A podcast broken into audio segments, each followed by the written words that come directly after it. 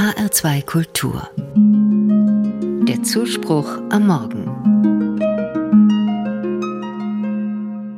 Ich heiße Andrea und als ich 1968 geboren wurde und überhaupt in den 60er und 70er Jahren, da waren die Namen Andrea und Andreas unter den Top Ten der beliebtesten Vornamen.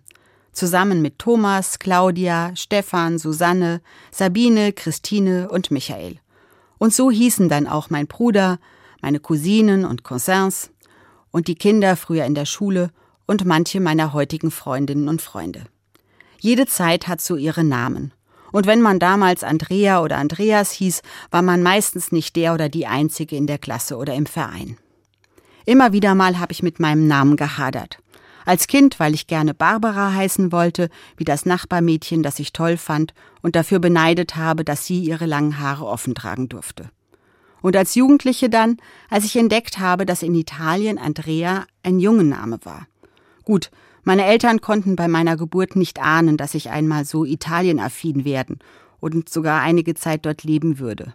Und manchmal waren die Verwechslungen ja auch ganz lustig. Wieso ich das erzähle? Alle, die Andreas, Andrea, André heißen, haben heute Namenstag. Der Tag des heiligen Andreas. Der war ein Jünger Jesu, ja einer der ersten, die sich, wenn wir der Bibel glauben, dem Wanderprediger Jesus damals angeschlossen haben. Und dann hat er auch seinem Bruder Simon davon erzählt, und der gehörte dann auch zum Jüngerkreis um Jesus. Andreas und Simon waren Fischer und lebten in der Nähe des Sees Genezareth. Wenn man die Geschichten in der Bibel liest, dann entsteht der Eindruck, als stünde Andreas so ein wenig im Schatten seines Bruders Simon, der von Jesus später den Namen Petrus, Fels, verliehen bekommt.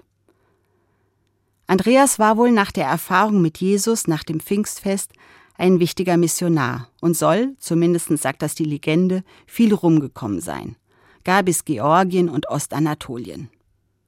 Ziemlich sicher ist, dass er seine Predigttätigkeit mit dem Tod bezahlt hat und in Patras gekreuzigt wurde. Allerdings nicht an einem Kreuz, wie wir es kennen, sondern an einem Kreuz mit schrägen Balken.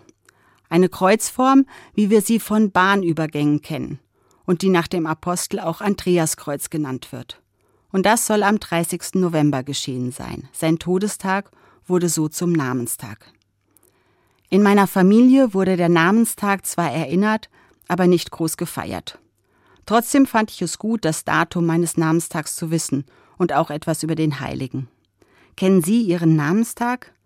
Manche sind ja etwas bekannter, wie der Martinstag am 11. November, der Barbara-Tag am 4. Dezember oder auch der Nikolaustag, dann am 6. Dezember. Andere lohnen sich vielleicht entdeckt zu werden. Allen mit Namen Andreas, Andrea oder André wünsche ich heute einen besonders guten Tag.